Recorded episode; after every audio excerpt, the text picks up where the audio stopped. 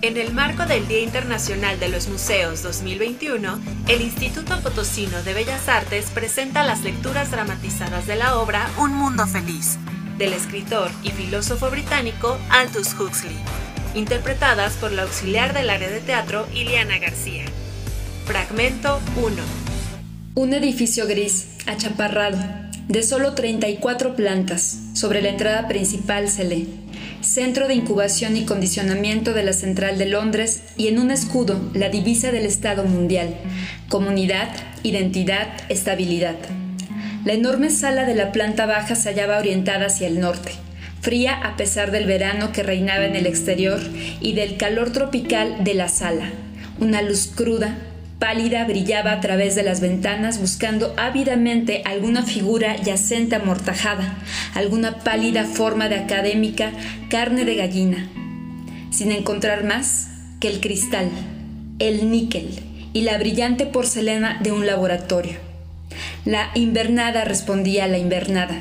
Las batas de los trabajadores eran blancas y estos llevaban las manos embutidas en guantes de goma de un color pálido, como de cadáver la luz era helada, muerta, fantasmal. Solo de los amarillos tambores de los microscopios lograban arrancar cierta calidad de vida, deslizándose a lo largo de los tubos y formando una dilatada procesión de trazos luminosos que seguían la larga perspectiva de las mesas de trabajo.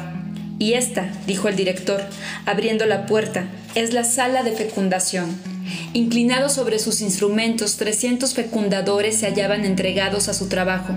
Cuando el director de incubación y condicionamiento entró en la sala, sumidos en un absoluto silencio, solo interrumpido por el distraído canturreo o silbar solitario de quien se haya concentrado y abstraído en su labor.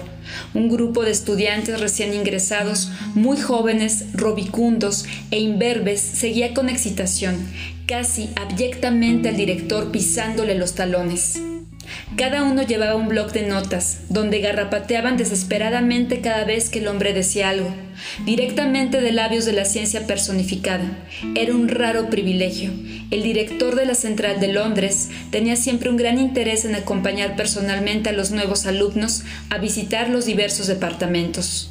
Solo para darles una idea general, les explicaba porque desde luego alguna especie de idea general debían tener si habían de llevar a cabo su tarea inteligentemente, pero no demasiado grandes si habían de ser buenos y felices miembros de la sociedad. A ser posible, porque los detalles, como todos sabemos, conducen a la virtud y la felicidad, en tanto que las generalidades son intelectualmente males necesarios. No son los filósofos, sino los que se dedican a la marquetería y los coleccionistas de sellos los que constituyen la columna vertebral de la sociedad. Mañana, añadió, sonriéndoles, empezarán ustedes a trabajar en serio y entonces no tendrán tiempo para generalidades. Mientras tanto, mientras tanto era un privilegio, directamente de los labios de la ciencia personificada al bloc de notas. Los muchachos garrapateaban como verdaderos locos, alto y más bien delgado, muy erguido. El director paseó por la sala.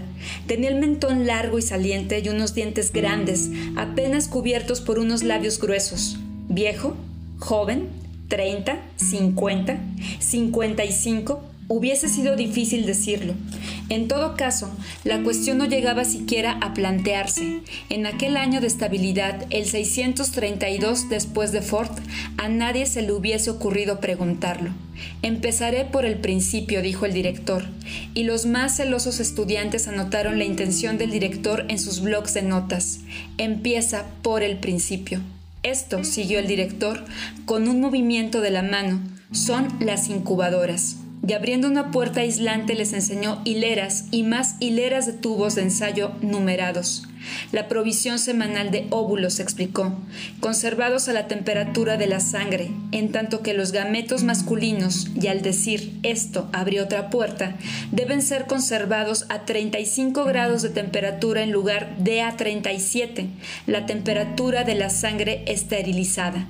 Los moruecos envueltos en toermógeno no engendran corderillos. En el marco del Día Internacional de los Museos 2021, el Instituto Potosino de Bellas Artes presenta las lecturas dramatizadas de la obra Un Mundo Feliz, del escritor y filósofo británico Aldous Huxley, interpretadas por la auxiliar del área de teatro Iliana García.